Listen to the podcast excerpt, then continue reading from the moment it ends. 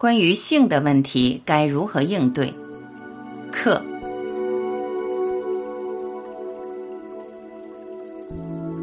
问：很多年前，当我最初对所谓的宗教生活感兴趣时，我痛下决心，彻底断除了性。我严格的遵守我所认为的那种生活的基本原则，过着严苛的僧人式的独身苦行生活。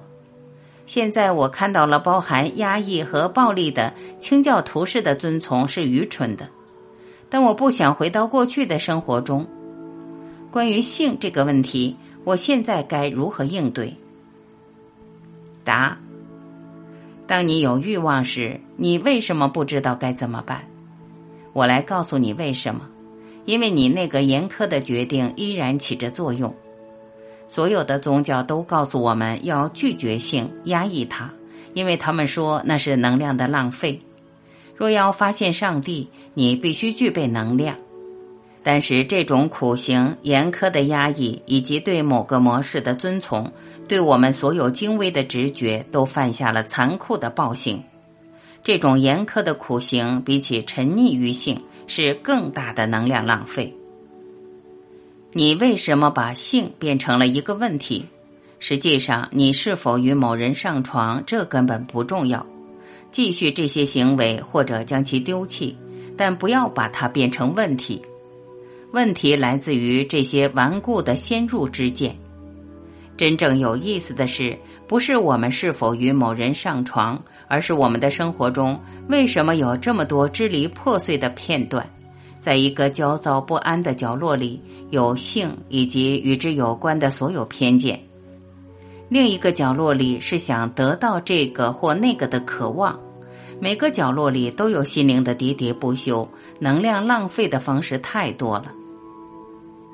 如果我生活中的某个角落是混乱的，那么我的整个生活就是混乱的。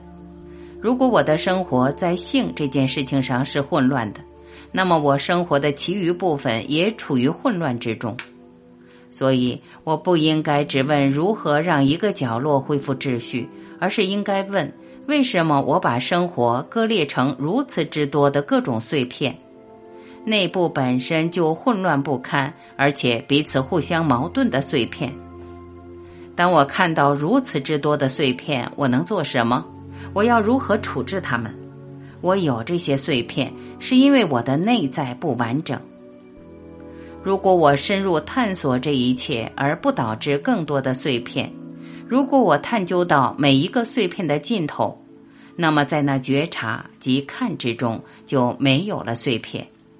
每一个碎片都是单独的快乐。我应该问问自己：我是不是终生都要待在某个肮脏的快乐的小房间内？深入探索每一种快乐，每一个碎片对我的奴役。于是我对自己说：“我的天，我依赖，我是所有这些狭小角落的奴隶。我的生命难道就只有这些吗？”好好面对这一切，看看会发生什么。选自《与生活相遇之爱、性及宗教生活》。